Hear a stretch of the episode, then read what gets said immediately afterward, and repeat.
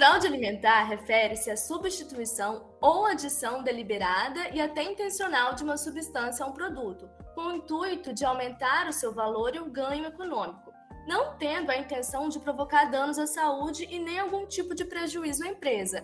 Mas quando a fraude alimentar é capaz de prejudicar a saúde do consumidor, torna-se um problema de saúde pública, afligindo a segurança alimentar e sendo considerado um crime. Bom, sejam bem-vindos a mais um episódio do nosso podcast favorito, o Mais Uma Dieta. E no episódio de hoje vamos conversar sobre fraude em alimentos.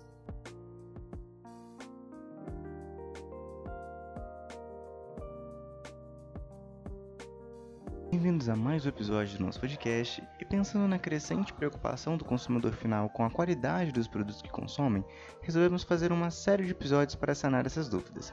Hoje vamos conversar sobre fraude em alimentos, mais especificamente no leite, e trouxemos esse bate-papo com especialistas no assunto, a doutora Milena, que é doutora em processos biotecnológicos em microbiologia aplicada à indústria de alimentos, e o Dr. Gustavo, que é doutor em química de processamento industrial de alimentos.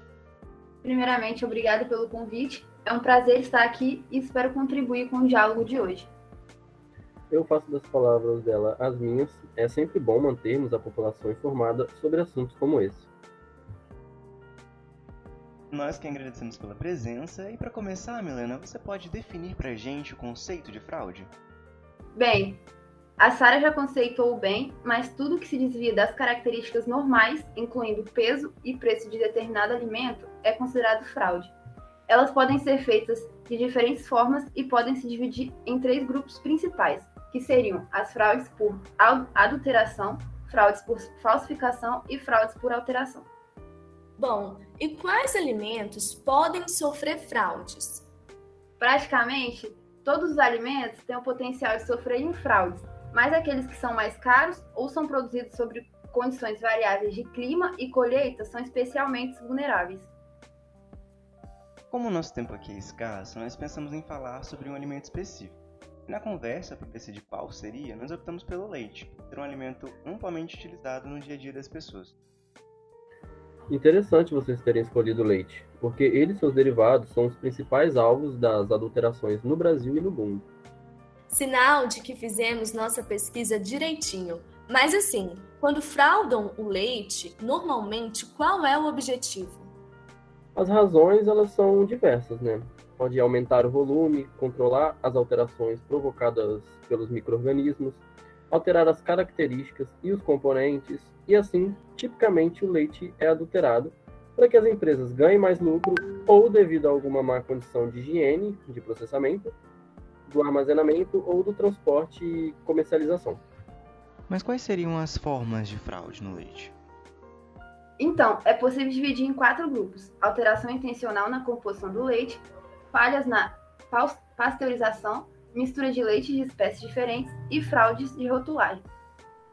Falando de uma forma mais específica, a fraude mais comum no leite é a alteração intencional na sua composição. Ela está relacionada à adição ou na remoção de substâncias químicas próprias ou estranhas ao leite. Como um exemplo, é a fraude por alteração intencional, temos a adição de água para aumentar o volume do leite. Também acontece muito a adição de conservantes para inibir o crescimento microbiano, a adição de reconstituintes, como a melanina, para modificar o valor proteico. Sim, sim, realmente. Outro ponto também são as fraudes relacionadas à remoção de substâncias presentes no leite, como por exemplo o DSNAT, sendo a principal fraude, que afeta o teor de gordura. E resíduos de antibióticos também são considerados fraude por alteração na composição do leite, afetando a fabricação de queijos e produtos fermentados. Hum, dá para ver que existem inúmeras formas para fraudar o leite. Sim, sim. Um outro exemplo comum é o uso de um tipo de leite menos oneroso ao invés de outros mais caros. A sazonalidade e o valor do leite de algumas espécies, como de cabra, de ovelha, de búfalo, além do preço mais alto em relação ao de vaca, são um incentivo para que esse produto seja adulterado com leite de maior disponibilidade e um menor preço. Essa mistura de leite é ilegal e ocorre principalmente durante a fabricação de queijos e de outros produtos lácteos, que são etiquetados como selos de leite puro. E como são feitos os processos onde se descobrem as fraudes? São realizados testes bromatológicos, como por exemplo, verificar a acidez no leite. Mas acredito que o Gustavo ele possa explicar melhor sobre. Bom, primeiro gostaria de explicar brevemente para quem está nos ouvindo de casa que no leite existem micro-organismos que podem sim acidificar o meio e com isso gerando coagulação no leite. Para evitar isso, são adicionadas substâncias neutralizantes.